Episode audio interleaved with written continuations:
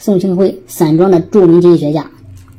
每天都要接受大量媒体采访，撰写大量财经稿件，评析财经热点事件，指点江山，激扬文字，还常常奔波于各大机场、高铁站，穿梭于演讲台之间。作为一个自称著名经济学家的河南老乡宋庆辉来说，这样的生活乐此不疲的过了将近十六年，直到二零二一年六月的一天，不知道这位河南老乡哪天那天是烩面吃的不对味，还是喝杜康的时候少吃了两粒花生米。端起自己著名经济学家的饭碗，在全球互联网人民面前狠狠掀了一把智商。他说啥呢？不买华为产品才是真正的爱国者，因为只有中国人自己带头不买华为产品，华为才会绞尽脑汁把产品卖给外国人，赚取大量美元的同时，还会想方设法突破美国等国家设置的技术封锁防线，不至于像现在这样被动无助，被美国卡脖子。要说这宋经济学家眼光就是与众不同，此言一出，就跟蒸锅里的螃蟹，红的是不要不要的。什么籍贯学籍，出了本在某宝上一纸零零销售的什么书，任职于一个咋也查不到实体的机构，在某媒体上批判了多少经济乱象，被记者引用了多少语录，估计一向擅长观察社会经济现象的宋经济学家，自己都没网友知道自己的情况多。这个光扒还不够，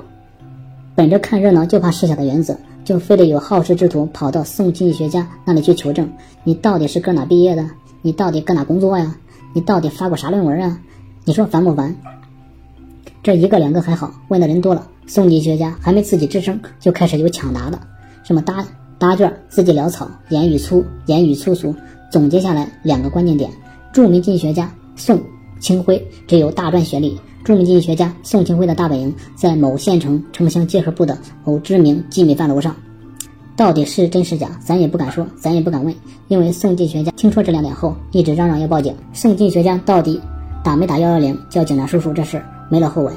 但这名深谙媒体传播喜好的经济学家可能忘了，许多事儿正是成也萧何，败也萧何。前几天还叫你小甜甜，过几天就改叫你牛夫人。面对一堆质疑之声，又不能出来走两步的著名经济学家宋清辉，辛苦十几年打造的这人设，眼瞅着就要塌了。在宋清辉另一个不知道卖了多少本的书中，他在开头这样写道：“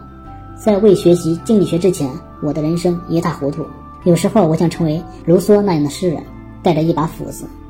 居住在瓦尔登湖畔，与野兽为邻，以星空当背，探索生命的意义，让自己真正生活一次。”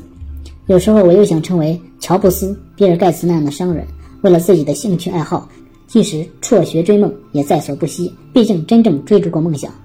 有时候我还想成为一个影视演员，拍几部影视作品，秀一下自己深藏不露的演技，以了却此生憾事。然而，经过十五年时间的磨砺，我成为了一名独立经济学家。经济学改变了宋清辉的人生，也改变了社会对这一称号的固有认知。有一点让他能够放心的是。顶着著名经济学家名号的他，不必担心被学术打假。正如县城城乡结合部好多来历不明的散装食品，不担心保质期的问题，因为那上面根本就没有保质期。著名经济学家原来也可以用散装的。